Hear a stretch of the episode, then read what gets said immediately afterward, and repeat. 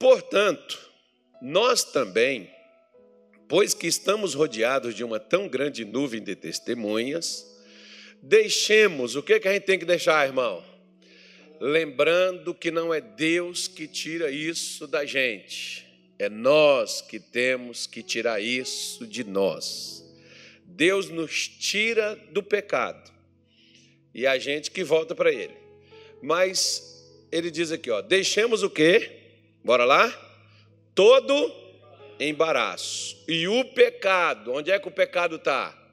Mais perto do que você imagina. Às vezes hoje ele está na palma da mão, né? na frente dos olhos. E o pecado que tão de perto nos rodeia.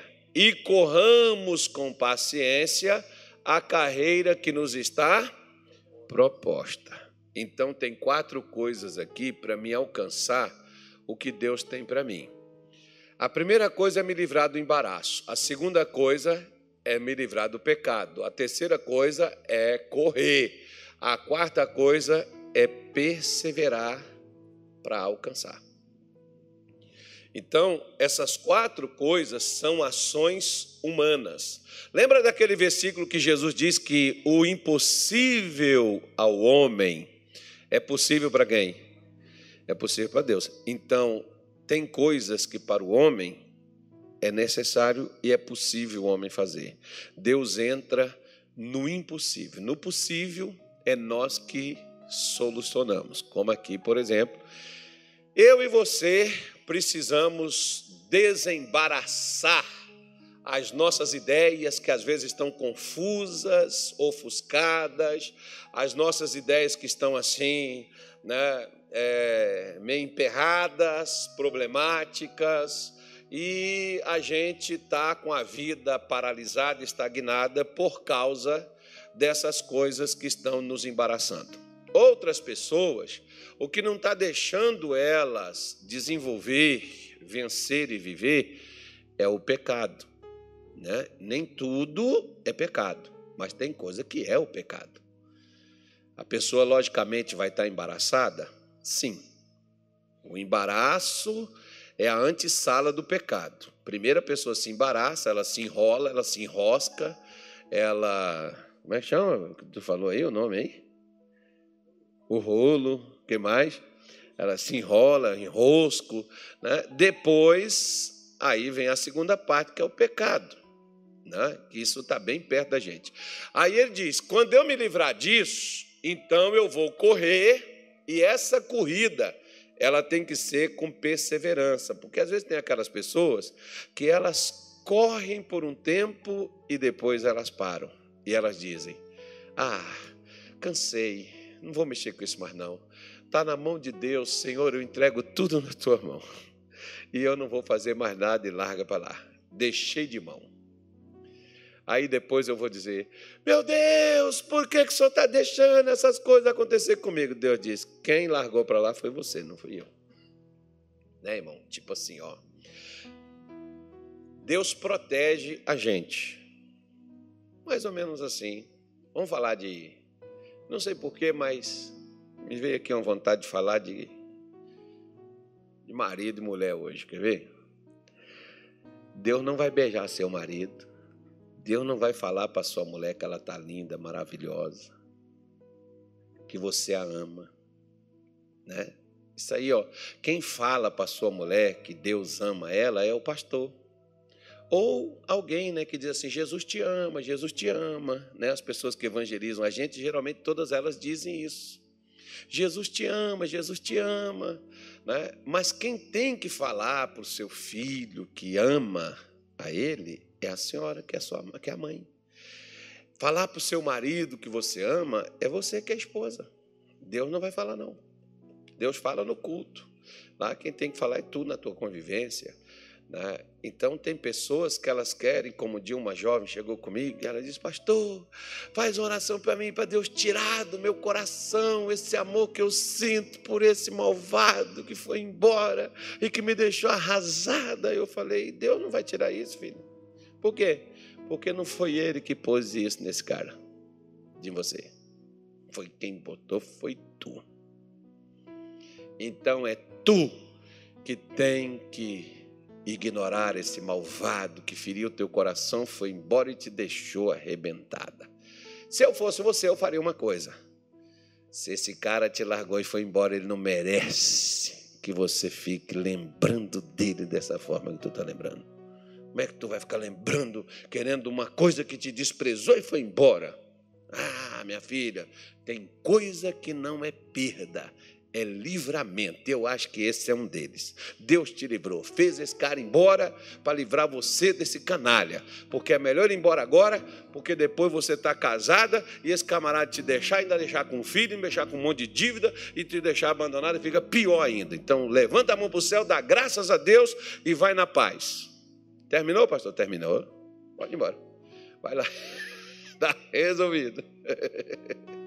Né? Porque as pessoas elas ficam querendo que Deus resolvam as coisas que cabem a elas resolverem. Como, por exemplo, você quer ver onde muita gente está embaraçada? Josué, capítulo de número 24. Abra aí na tua Bíblia, que eu já vou caçar um outro versículo aqui que eu estou tentando me lembrar dele. Eu esqueci. Josué 24, versículo de número 15. Coloca aí, Lucas, por favor.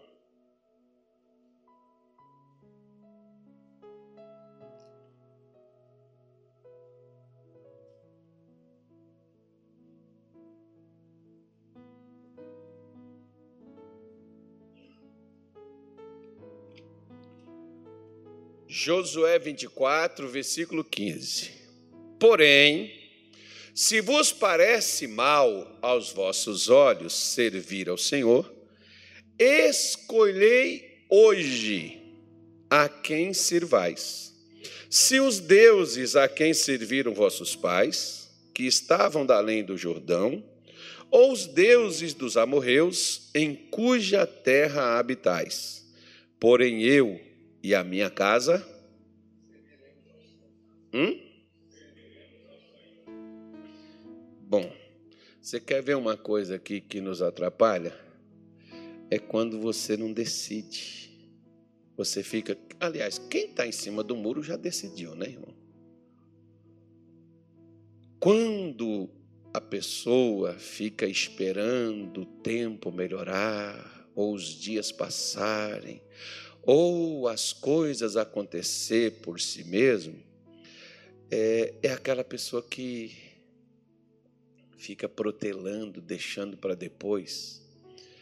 E você vê que Josué pediu ao pessoal aqui para decidir quem eles iriam servir. Tem gente que vem na igreja, tem gente que gosta de louvor, gospel, tem gente que gosta de pregação, de pastores, mas elas não se decidem o que, que elas querem da vida. Se elas querem, não, mas eu, mas eu gosto, pastor, eu vou na igreja, mas eu também né, tenho assim a minha vida, que eu também amo, eu gosto assim dessa situação, então você decida. O povo de Israel, depois você pode pegar na sua Bíblia, principalmente o primeiro livro dos Reis, no capítulo 19, nos tempos do profeta Elias, havia uma fome, porque houve uma seca de três anos e seis meses que não chovia em Israel. Se não tem chuva, automaticamente vai haver seca, e se tem seca, vai ter fome. Né? E onde tem fome, tem crime sobe incidência de roubo, né, assalto, essas coisas todas, vai aumentar, vai crescer. Como, por exemplo, tem uma coreana, esqueci o nome dela, ela veio aqui no Brasil, ela diz que todo mundo é crente até o terceiro dia de fome. Depois de três dias de fome, irmão, o cara esquece até que ele é crente, né? Não sei, eu, eu já passei fome assim, nunca me deu essas coisas assim doida não. Mas né, de fazer esse tipo de coisa, né, não sei, mas às vezes numa outra perspectiva, né, que de repente assim ela falou de uma época em que o Japão atacou a Coreia, a Coreia estava em guerra, né, enfim, então o cenário é outro. Pode ser que ali, né, realmente a pessoa vai diante de cada cenário, porque às vezes a gente passa dificuldades, mas o cenário ainda está favorável. Há uma esperança e às vezes a pessoa resiste um pouco mais.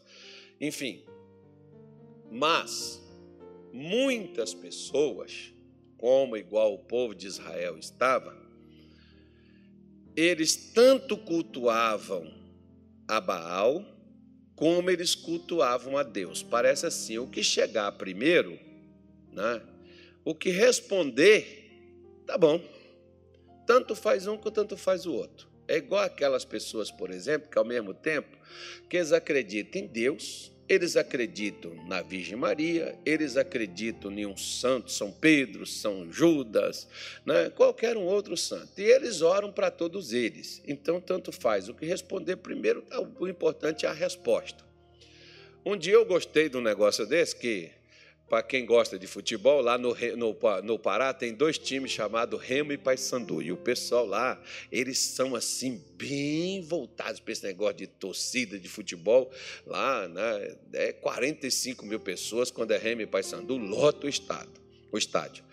E o, o Paysandu, numa época, estava jogando numa, no, no, jogo da Copa do Brasil, por exemplo, e o Paysandu precisava. É, é, o time que ia jogar com o Paysandu precisava ganhar. Né, para poder, e o jogo era lá dentro, e o pessoal convidou, e o, o, o, campo lá lotou, encheu de gente, e o técnico do time que foi jogar lá disse assim, né, o, é, o símbolo desse, desse, desse time era o Saci, né, desse time que foi jogar com o Paysandu lá. Aí o cara falou assim: será que o Saci hoje vai ajudar vocês a ganhar aí o Paysandu aqui dentro de casa com o mangueirão lotado? Mangueirão é o nome do estádio lá. Aí o camarada virou e disse assim: se é o Saci, se é Deus ou se é o diabo, o importante para nós é ganhar. Qualquer um desses que ajudar, o que nós temos é ganhar. Eles ganharam 6 a 0, né? que eles levaram de volta para casa. Ou seja, o camarada está dizendo: não importa quem é que vai me ajudar a vencer, desde que eu vença. Gostei da resposta dele e gostei do resultado do jogo. Também não torcia para o Pai Sandu lá. Né? Eu não dei esse negócio de ficar torcendo, eu gosto é de ficar zoando quem perde. Né? Fazendo as brincadeiras assim, com os caras que gostam disso. Tem gente que briga, irmão. Quando briga, eu não zoo, não, eu não quero briga com ninguém. Eu quero só tirar a satisfação. Aí. Dentro da igreja eu não estou nem brincando mais, porque os crentes, irmão, meu Deus do céu, os crentes estão muito. Ah, os crentes estão muito sentimental. Não pode estar brincando com os crentes, não. As coisas eu parei até de brincar, não estou nem brincando mais. Mas veja bem, não é de qualquer forma ou qualquer coisa, porque veja bem, enquanto você não definir, se a mulher deita com o homem e tem um amante, ou dois ou três, e ela engravida, vai ter que fazer um teste para saber quem é o pai, né? Por que, que Deus não aceita e não deixa, e não me abençoa e não me ajuda enquanto eu não me decido? É justamente para que você saiba quem é que foi que fez aquilo. Você pode não não, não, não testemunhar, não, não afirmar para os outros, mas você não pode negar para você mesmo quem foi que fez aquilo que foi feito. Porque você sabe, tipo assim, você pediu para tantos outros, não resolveram. Aí você pediu diretamente a ele, ele resolveu. Você pode não testemunhar, mas você sabe quem foi que resolveu o seu problema. Agora, por que, que Deus não interfere enquanto eu não decido? Porque aqui, por exemplo, Josué está dizendo: ó, se vocês querem servir os Deus de vossos pais, os quais vocês serviram do outro lado do rio, vocês definem. Vocês decidem o que é que vocês vão servir. Agora eu já decidi a quem eu vou servir e a quem a minha casa também vai servir. Eu e a minha casa serviremos ao Senhor. Nós vamos servir a Deus. Porque a escolha que você faz e que eu faço ela não vai afetar somente a minha vida. Domingo, por exemplo, eu falei uma coisa aqui e teve pessoas que não entendeu. Então, deixa eu voltar aqui no, na pregação, do, um pouco da pregação do domingo e falar com você aqui a nível disso aqui, para você também poder entender caso você teve dúvidas. Se uma pessoa, por exemplo, né, o seu José, seu José tem várias fazendas no Mato Grosso, empresas no Rio, São Paulo, Cuiabá.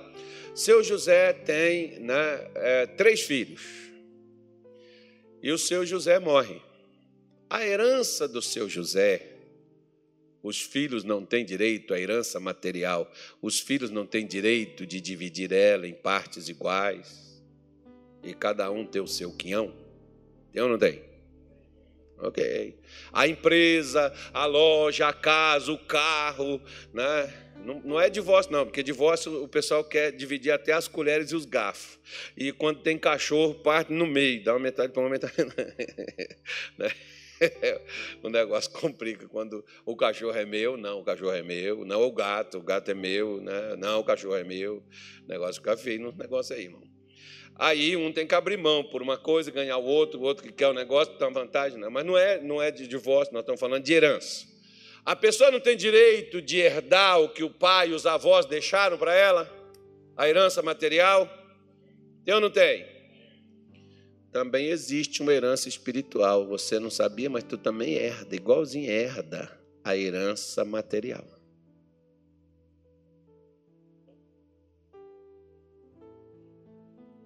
Viu? Ou seja, na hora que você pega aqueles bens materiais e recebeu eles, que é a sua herança, aqueles espíritos, aqueles deuses, aquelas crenças que o seu pai e avô tinha, aquelas coisas vão querer vir também junto. No pacote material vem também a herança espiritual, a baga, a gente chama de bagagem espiritual. Ela vem junto, não é maldição hereditária, não, tá, irmão? Eu não estou falando sobre isso. Estou falando herança. Tem gente que chama de herança, né, uma maldição hereditária. Não, eu estou falando herança espiritual. Mas eu não quero isso. Você não quer, não. Mas é tipo assim. A Bíblia, por exemplo, nos fala de uma coisa para o cristão não se colocar num jogo desigual com os incrédulos ou com os infiéis. Aí a moça vai, né, o rapaz, vamos pegar o rapaz, né? O rapaz crente casa com a moça descrente, aquela moça que dá rede rasgada, aquela coisa que, né, doidinha, maluquinha, e não acredita em nada, não crê em nada, é aquele negócio, tem casa com ela. Bom, o que não é filho de Deus é filho de quem? Hum? Só tem dois pais. Se não é filho de Deus, é filho de quem? Jesus disse em João 8,44 que aquelas pessoas, por exemplo, que mentiam, elas eram filhos de quem? Ok. Então a moça vai para cá, o rapaz vai para casa, né? leva a mulher dele para casa e de noite chega o sogro. Quem é o sogro dela? O sogro espiritual dela é quem? O sogro espiritual dela, o pai dela, aliás, né? O sogro dele. O pai dela é Satã. Ele chega lá e diz: Vim na casa da minha filha fazer uma visita. Não, a casa é minha, aqui você não entra. Minha filha está aí. Se minha filha está aí, eu tenho direito de entrar. A filha é minha. Está entendendo a herança espiritual? Aí, aí, pastor, então eu não quero nada da minha avó, como o irmão veio me falar, né? A minha avó morreu, deixou o negócio. Não, meu irmão. Você precisa entender que a partir do momento que se você tinha um vínculo e serviu os deuses dos seus antepassados, se você mudou e escolheu a Cristo, quebrou o vínculo. Mas enquanto você não escolhe, o vínculo está feito pelos seus antepassados e Satanás tem o direito de reivindicar porque é dele. É o que a gente chama de legalidade. Né? Não é a questão de aceitar Jesus, porque o texto aqui não está falando de aceitar, o texto aqui está falando de servir. Porque aceitar, muita gente aceita, mas você já viu aquelas pessoas que os antepassados deles tiveram o mesmo problema que eles também têm, embora eles estão dentro de igreja? Porque as pessoas têm um negócio de aceitar Jesus, mas não tem um negócio de servir Jesus. Jesus não me chamou, não tem lugar nenhum na Bíblia para aceitar Jesus. Jesus chamou as pessoas para mudar, arrepender e servir a Ele, seguir a Ele. Em todo o tempo você vê Jesus chamando as pessoas para poder mudar. Mas a igreja modernizou, por exemplo, com os americanos, com o Clube dos Salvos, de chamar as pessoas para aceitar Jesus. Irmão, quem é que não quer aceitar Jesus? Principalmente se ele vier com o bolão da Mega Sena. Como assim, pastor? Ah, porque você vai ter casa, você vai ter dinheiro, você vai ter saúde. Quem é que não quer ter isso? Claro que eu quero esse Jesus. Agora, em lugar nenhum da Bíblia, você vê Deus propondo isso. Você vai ver Jesus, por exemplo, mandando, chamando Pedro, chamando Tiago, chamando Mateus, chamando Tomé, chamando Judas, aquela, aquele pessoal todinho que ele chamou ali, Bartolomeu, Natanael, Felipe, né, aquele pessoal todinho que ele chamou. Aí você vai ver, por exemplo, Pedro dizendo assim: Senhor, nós tudo deixamos e te seguimos. O que, que eles deixaram? Tudo. Oh, engraçado, né? A gente, para servir Jesus, a gente quer tudo. Deixar alguma coisa por Ele, uh -uh. não queremos deixar nem as nossas crenças.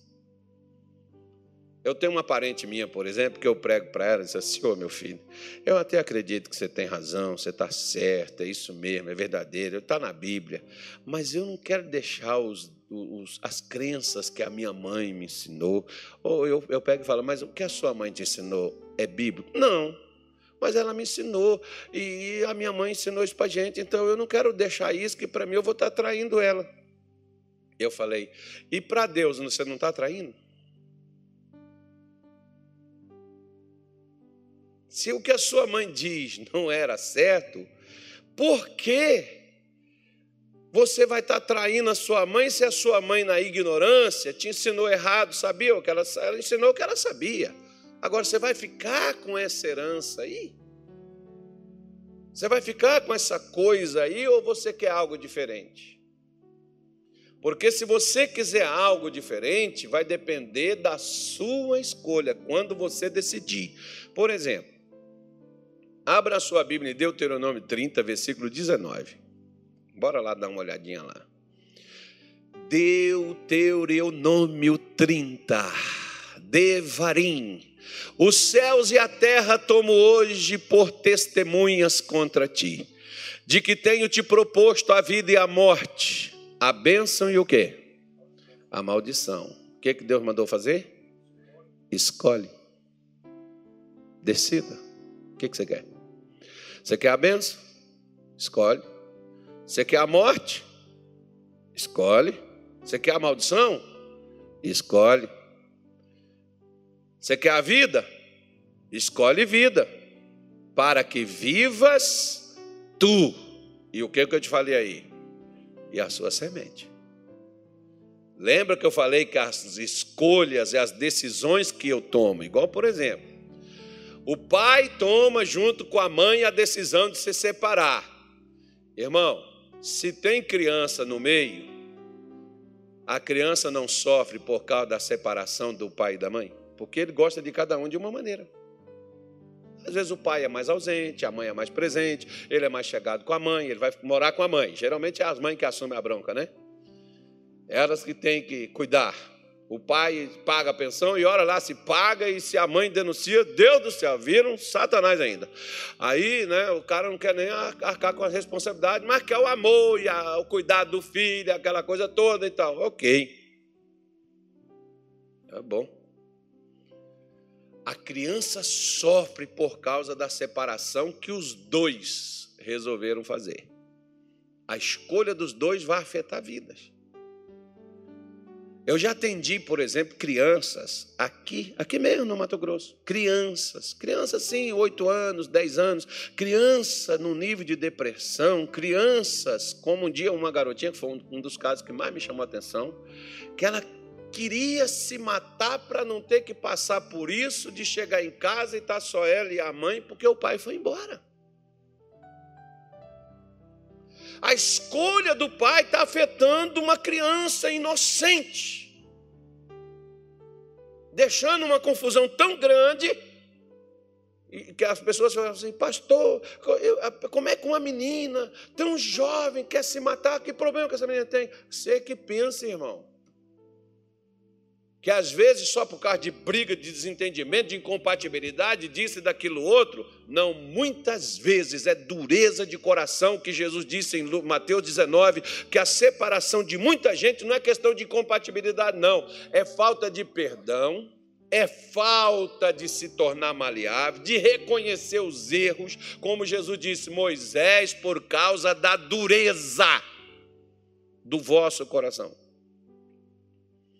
Jesus não está falando que foi demônio.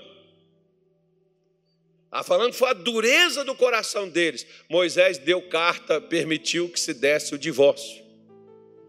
Que leva a, a, acontecer isso, que às vezes eu falo, por exemplo, para as irmãs: ó, oh, você não tem que ficar refém do seu marido que não quer você e não gosta de você, e você ama sozinha. Casamento é duas pessoas, não é uma só, não. O missionário Soares dizia para a gente antigamente que um câncer é melhor do que um casamento. Por quê? Um casamento mal feito. Porque um câncer só depende da sua fé para você ser curado. Um casamento não depende só de você, vai depender do outro com quem você casou. Se o outro não quiser, não vai ter casamento. Não é por sua causa. É por causa do outro. E onde eu falo com as irmãs, não vai mendigar amor, não. E falo também para os irmãos, que a mulher não quis, foi embora. Não vai atrás dela chorar por amor, e tá, não vai não. Ela voltou, aceita. Não voltou, entrou com pedido, não entra com pedido de papel. Entrou com pedido de papel, vai lá, assina e dá. Vai viver a tua vida.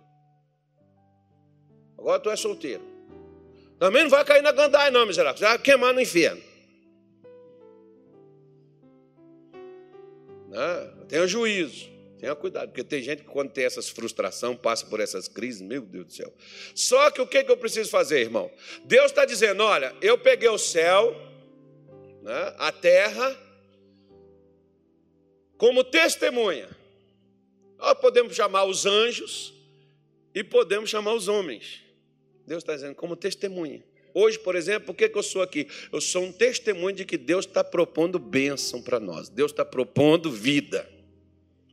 Chegar lá, por exemplo, no dia do juízo, hoje é dia 12, 13, né? 13? Sei, não sei nem que dia que é hoje. 12. Meu relógio nem está marcando mais nada. É, está marcando 12, sim, está marcando. 12. Hoje, 12 de abril. Tem alguém fazendo aniversário hoje aí? Poxa, ia dar um presente, ia passar um pix hoje. Ia zerar minha conta. Não tem ninguém. Aí, você veja bem. Né? Então, hoje, dia 12 de abril, no dia do juízo, Deus vai falar assim: ó. Dia 12 de abril, Carlos falou com você sobre escolha. Vamos voltar a fita? Volta lá, bota a fita lá. Você vai ver ele falando lá. Para você decidir que a, a falta de decisão, você vê, por exemplo, irmão, tem gente tão indecisa, mas tão indecisa, tem hora que me dá, eu, eu falo até assim com Deus, principalmente se eu estiver com pressa, eu falo assim, me segura, Senhor. Porque o cara vai num, numa fila, igual na, na, época da pandemia, se você for, ia naqueles fast food, por exemplo, dava uma fila de carro que dobrava assim na rua. Tu pegava aquela fila, chegava lá, irmão, o, ca, o cara sabe onde é que ele vai comer. Se é no McDonald's, se é no Bob, se é no outro lá, vamos fazer uma propaganda para todos eles. Mas chama o outro lá, Burger King. Né? Então, pronto. O cara sabe o que tem naquilo lá. Se ele vai comer, por exemplo, eu, por exemplo, quando ia comer naquele negócio, eu sabia o que eu queria. Eu já chegava ali, ó, se é batata, se é isso, se é aquilo outro, se é água, suco de uva, né, eu quero, né, eu quero a batata pequena, média, grande, não interessa, eu já ia decidido. O camarada chega lá e, e ainda vai olhar ainda. Não, mas eu não sei. Aí ele pergunta à moça, ele já vê um monte de negócio assim que já põe assim: olha aí, Zé, ó, e decido. Porque quando você chegar aqui, ela já pergunta: qual é o seu pedido? É, não, não sei, me, é, primeiro é isso, aquilo, outro, é, mas não sei o quê, mas não sei o quê. Aí demora quase 20 minutos para fazer o pedido. Quando é o self-service, o cara para na fila, ele vai lá, depois ele volta embaraçando em todo mundo que já está indo, e vira aquela confusão ao redor do self-service, porque não decide, ele passa, ele não sabe se ele come, ele não sabe se ele pega, aí ele chega lá na frente, viu no prato do outro, ele, mas ele viu aquilo quando ele passou. O pior, você ria, né? Você ri que não é com você. O pior em casa, quando a pessoa levanta, e ela diz: Não sei o que, que eu faço hoje. O que, que tem para fazer? Tem feijão, arroz, macarrão, bife, carne em tirinha, tem frango, peito de frango, tem pezinho de frango, né? Já comeu pé de frango? É o colágeno. A mulher devia comer sempre, né? Pé de frango, né? É. Aí o camarada pega, né? As mulheres que gostam de pele assim, tal, é colágeno. Aí o que que acontece? A pessoa não decide o que, que vai fazer. E o negócio está o quê?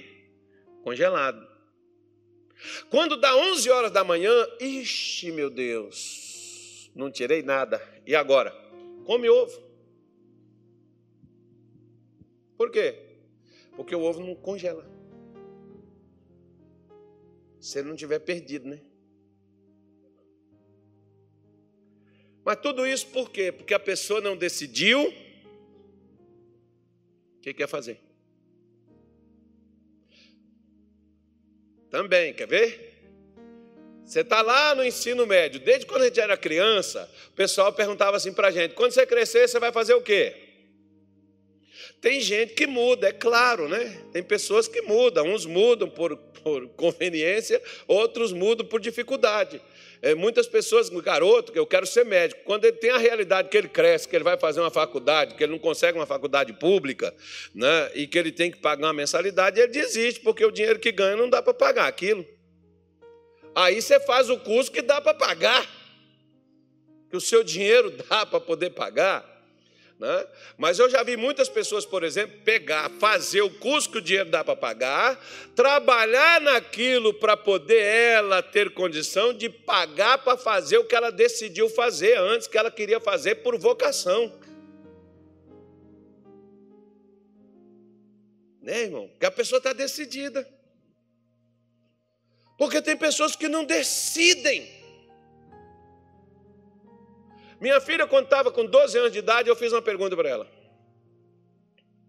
Minha filha, quando você crescer, eu torci para que ela falasse: Não, papai, eu não quero isso. Eu falei: Quando você crescer, você vai querer ter uma família, você vai querer casar. Ela falou: Vou. Oh, tristeza, irmão. Eu falei: Poxa, você vai abandonar a gente? Ah, não, pai, eu vou ter uma família. Não vou abandonar vocês, não. Mas eu quero ter uma família. Irmão, fiquei triste assim uns 15 minutos. Mas aí eu me recuperei e vi que um dia também eu deixei minha casa, eu deixei minha família e constituí uma. Né? Então ela também tem direito. E eu disse para ela: Olha, eu não posso casar com você, que eu sou seu pai. Né? Então vamos orar a Deus para Deus preparar um marido para você tão bom, assim, bonito não tem como ser igual ao pai, né, irmão? Mas um cara bom, assim, que nem, um, que nem eu. Cara de Deus, uma pessoa assim para te fazer feliz. Enfim. Nós decidimos, quando ela tinha uns 12 anos, o que a gente ia fazer. 11 anos depois, ela estava casada. Tem pessoas que não sabem se quer casar, se quer enrolar, se quer passar o tempo. Ah, eu vou ver. Não decida o que você quer da vida, irmão. E busque a Deus sobre o que você quer. Porque muitas vezes você ficar na indecisão, Deus vai ficar esperando você decidir para poder depois abrir por onde você quer passar. Ele não abriu por quê? Porque você não decidiu o que você quer. Quer ver? Primeiro livro dos Reis, capítulo 3, versículo 5. Abra aí, já estou terminando. E em Gibeão apareceu o Senhor a Salomão de noite em sonhos e disse-lhe: O que, é que Deus disse para Salomão? Pede o que quiseres que te dê. Salomão podia ter pedido ouro, Salomão podia ter pedido o mundo inteiro. Não quero só Israel, não, Senhor, quero o mundo todo. Salomão podia ter pedido a cabeça de todos os inimigos ou o cara que olhasse para ele chateado. Salomão teve que decidir o que, que ele queria de Deus. E Salomão não disse para Deus assim: O senhor aguenta a mão aí que eu vou pensar.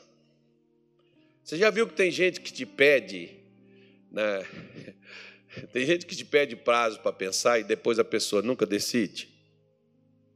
Aí você vai e vende para outro. Quando você vende para outra, a pessoa chega, poxa, eu ia comprar. Aí você vai comprar, você nunca decide. Boi que chega na frente bebe água limpa. É o que falava lá em Minas Gerais. É igual, por exemplo. Chega um rapaz na moça, ah, tá, não, eu vou pensar, vou orar, eu vou ver. Aí chega um outro, ah, tá mesmo, né, eu vou ver. Aí chega um, o camarada vai, vai em outra, a outra quer, ele casa com a outra. Ah, é, mas ele veio falar comigo, mas tu não decide. Então mais que fique só. Não, não faça isso, né? Pode ficar desejando mal para os outros também, não, né? Isso. Mas é uma grande realidade, irmão. A pessoa não decide. Olha, teve um dia, por exemplo. Maldade. Teve um dia que a moça e o rapaz, os dois veio falar comigo. E a moça disse, pastor, eu quero casar, eu quero ter uma família, eu quero isso, quero aquilo outro. O cara, eu estou fazendo isso, estou fazendo aquilo e tal, tal, não sei o quê. E pá, aí passou um mês, a moça terminou com o camarada. Acabou o namoro. Uns seis meses, a moça estava casada com outro cara, porque ela falou, eu queria casar. E o cara, o antigo namorado, entrou em depressão e veio falar comigo, triste. Eu falei, bota um sorriso nessa cara e não chora perto de mim, não, miserável. Que tu não quis nada, a menina veio com você e eu conversar, e você que não quis decidir. Agora engole o teu choro e parte para outra. Ela queria decisão tu decidiu ficar prorrogando. Prorrogação é jogo de futebol quando fica empatado, irmão. E tem que decidir o campeonato. Porque quando não tem que decidir, não tem prorrogação, não. Viu? É só 90 minutos e com o desconto que o juiz dá. O acréscimo, aliás. Então, eu preciso decidir, eu preciso saber o que, que eu quero e correr atrás do que eu quero. Se você não decide o que você quer, não cobre Deus resultados. Porque muitas vezes o que eu e você estamos passando é fruto da nossa falta de decisão. Estamos embaraçados no meio das dúvidas, dos conflitos, onde nós não decidimos o que queremos. Por isso que Deus chega para ele e pergunta: Pede-me o que queres que eu te dê. Salomão, o que você quer? Nós sabemos que Salomão pediu o quê? Ele tinha decidido o que ele queria. Se Deus aparecer para você nesse exato momento e te perguntar o que é que você quer, você tem aí? Ah, não, vou pensar, semana que vem eu volto aqui. Muitos vão fazer isso. Você não tem decidido no seu coração o que, é que você quer.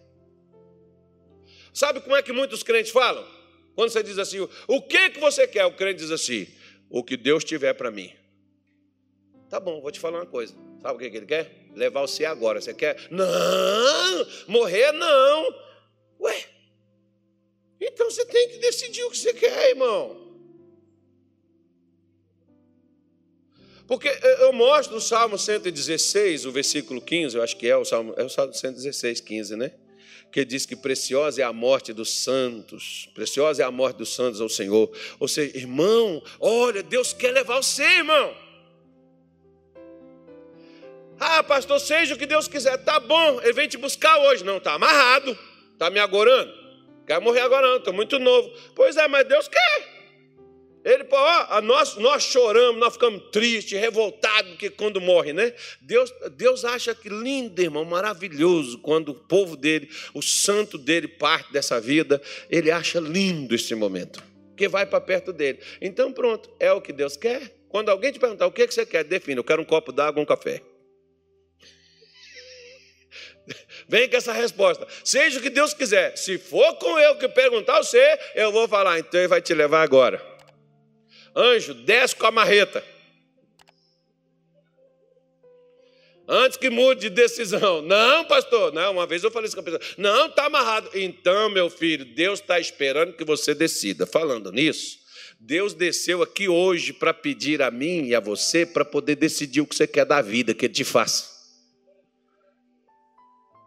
Viu? Decida que, que você quer para ainda nesse ano de 2023? O que, que você quer com a ajuda de Deus para você poder colocar na sua casa, na sua família, no seu lar, no seu casamento? O que, que você quer? Ah, eu quero tudo que Deus quiser. Para com isso, irmão. Se o Natália chegar para mim e falar assim: é, o senhor está precisando de alguma coisa na sua casa? Aí eu falo assim: não, tudo que você quiser. O Natália vai comprar só o que ele quiser. Quando ele queria me dar o que eu queria. Você vê, todos nós temos gostos diferentes, né? Se eu chegar lá na sua casa, sem te dizer, porque tem algumas pessoas, quando convida a gente, pergunta assim para a gente: o que você quer comer? Que a pessoa vai fazer a comida para você. Mas se eu chegar lá na sua casa sem te avisar, eu vou comer a comida que você gosta de comer, porque é a comida que você fez para você. Aí eu vou falar assim: mas eu não gosto de macarrão. Mas você ama macarrão? Por isso que você tem macarrão pronto. Falando nisso, macarrão foi minha comida hoje. Né? você, aí você diz assim: eu não amo macarrão, mas eu como. Né? Tem gente que ama. Eu amo outras coisas, mas eu não como.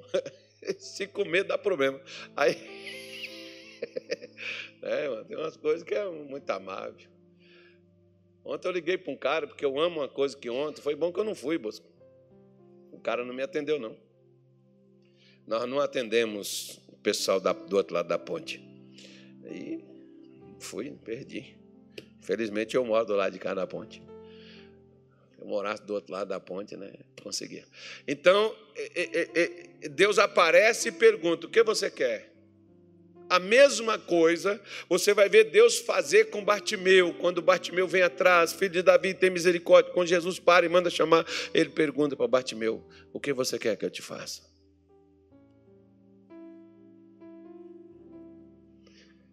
O que, que Deus está pedindo? O que, que Jesus está pedindo para Bartimeu? Decisão que, que você quer, irmão? Não passa aquela coisa genérica, faz algo específico. Tem pessoas que às vezes eles ficam bombardeando o céu com tudo. Não, o que, que você quer? O que, que é urgente? O que, que é necessário para você? O que, que você precisa urgente? Agora, é isso que você tem que se concentrar. É isso que você tem que decidir tratar disso daí. Seu problema é o casamento? Ah, mas eu tenho um problema de saúde. Tá bom, qual você quer resolver primeiro? É isso. Decida, o que, é que você vai cuidar? Você precisa de um trabalho? O que, é você quer? Não, mas eu pego qualquer coisa. Não, o que é que te serve? O que que te agrada? O que que te supre? O que que te satisfaz? Qualquer coisa é vago. Decida. Deus vai trabalhar em cima da sua decisão. Enquanto você não decidir, Deus vai ficar esperando você decidir. Quando você decidir, ele entra em cena. Mas enquanto você ficar indeciso, Deus nada vai fazer. Nada.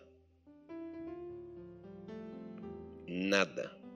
Ah, mas eu estou vindo na igreja. Mas você decidiu o quê? Não, eu estou vindo. Pois é, pois é, lá em Belém do Pará, De vez em quando, eu já fiz isso aqui, você já deve ter visto. Alguma vez você veio na igreja, eu chamei todo mundo aqui à frente? Venha cá na frente que eu vou fazer uma oração por você. Quem quiser vir, eu não obrigo também vir, não. Tem gente que não vem. E a pessoa que não vem, ela tem vários motivos. Atualmente, por exemplo, de 2020 para cá, a pessoa não vem por causa de Covid. Ah, pandemia, esse negócio, tal, esse vírus, esse vírusinho aí, esse negocinho pega na gente, multidão, né, gente ali. Então eu não vou me misturar, distanciamento. Né? Antigamente, as pessoas não vinham por causa de quê, Natália? Não vinham por duas coisas. Uma porque tinha medo de passar mal. Se tiver um demônio na minha vida, ele vai manifestar lá. O pastor chamou, sabe que o couro come, né? A outra diz, e eu vou passar vergonha, né? Como se isso fosse vergonhoso. Né? É vergonhoso por outras coisas que o demônio faz com a vida da pessoa lá fora, não aqui dentro. Que aqui dentro ele não canta de galo, nem de demônio, muito menos. E a outra é que às vezes a pessoa diz assim: não há necessidade disso, eu não creio nisso. Mas depois que começa a acontecer as coisas e as pessoas começam a testemunhar, a pessoa levanta daí e vem receber porque viu acontecendo. Já vi isso tantas vezes acontecer na igreja. Aí eu chamei a pessoa lá na frente, o pessoal foi, eu fiz uma oração. E uma mulher manifestou com a legião de demônios. Irmão, eu tive pena daquela mulher com tanto demônio que os demônios estavam fazendo na vida dela. Libertei-a, expulsei ela, expulsei os demônios da vida dela em nome de Jesus, os demônios saíram. Eu fui e falei assim: senhora, a senhora está sofrendo muito, não está? Ela falou: oh, pastor, minha vida está assim. Igual os demônios falaram: eu estou passando por isso, estou passando por aquilo, estou enfrentando isso, estou enfrentando assado, minha vida está dessa. Eu olhei para ela e disse assim: a senhora quer mudar isso hoje? Ela falou: quero. Eu falei, só já entregou sua vida para Jesus, para a senhora, a partir de hoje, começar a buscar a Deus e servir a Jesus. Não é vir para a igreja, não, porque tem gente que vem para a igreja e não serve Jesus. Tem gente que vem para a igreja quando o pastor senta, a, a poltrona não é boa, não é reclinável, não tem massageador, mas dá para sentar, né? tem ar-condicionado, tem energia, tem estacionamento, que tudo isso é dinheiro e a gente paga aluguel. A pessoa não mete a mão no bolso para ajudar com nada, mas cobra quando não tem. Então a pessoa não servir a Deus, a pessoa não serve. Né? Mas tudo bem. Aí vamos lá, que ninguém é obrigado a fazer também, né, irmão? Ninguém é obrigado a isso, e graças a Deus, Deus não tem deixado faltar também. Mesmo quem quiser ajudar, ajuda de coração, servindo a Deus, fazendo para Deus e, e entregando as coisas. Mas eu disse para ela: a senhora quer mudar isso a partir de hoje, se firmar com Jesus, servir a Deus, vir para a igreja para servir a Jesus? Ela virou para mim e falou assim: Pastor, eu posso decidir isso depois? Eu falei, foi por isso que eu te fiz a pergunta. Mas a sua vida, irmã, só vai mudar quando a senhora decidir o que eu acabei de perguntar para a senhora. Toda vez que a senhora vier aqui, eu vou meter o porrete nesses demônios que está na senhora. Mas eles vão ficar pegando a senhora o tempo todo. E vão estar tá na coça, dando a coça na senhora, igual a senhora está apanhando. E mesmo assim, irmão, a mulher ainda foi embora com aqueles bichos na, na vida dela.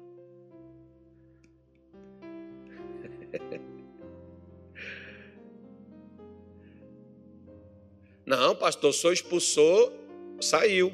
Verdade, você já viu o que a Bíblia diz em Mateus 12? Quando o demônio sai, um espírito imundo sai de uma pessoa, ele sai buscando um lugar onde ele possa pousar. Ele não encontrando, ele volta para onde? Para onde ele saiu. Se a casa estiver vazia e adornada, o que, que ele faz? Ele não volta mais sozinho, não. Ele pega mais sete espíritos pior do que ele e volta e entra naquela pessoa e a vida dela se torna pior do que o que já era.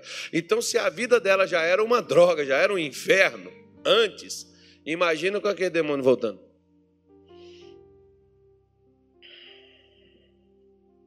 Imagina. O que, que Deus estava esperando? Esperando que ela decidisse. O que, que Deus está esperando? A falta de decisão é um embaraço na minha vida e na vida de quem tem. Decida o que, que é que você quer. E vá até a Deus e mude a tua vida. No dia que você decidir, sua vida muda. A quem você vai servir. Por quê? João 12, versículo 26, Jesus disse assim, ó: Se alguém me serve, segue-me. E onde eu estiver, ali estará também o meu servo. E se alguém me servir, o meu Pai honrará. Você quer que Deus te honre a decisão que você tomou? Siga a Jesus. Sirva a Jesus. Não é igreja, não. Servir a Jesus. Servir a Deus. Às vezes tem pessoas que servem a igreja, serve pastor, mas não serve Jesus. Faz as coisas para os outros por causa de amizade e não por causa da fé, não por causa da obediência, não por causa de uma entrega, de uma dedicação, de um empenho a Deus. E Jesus está dizendo: onde eu estiver, o meu servo estará. E se alguém me servir, o meu Pai o honrará. Decida. Deus está esperando você decidir se você vai servir a Ele ou vai servir os outros deuses de seus pais, ou de seus avós, ou de sei lá de quem, ou até seu mesmo, você já faz. Ah, Deus não chama a gente para a gente sair de um lugar. Deus manda a gente para a gente mudar de vida.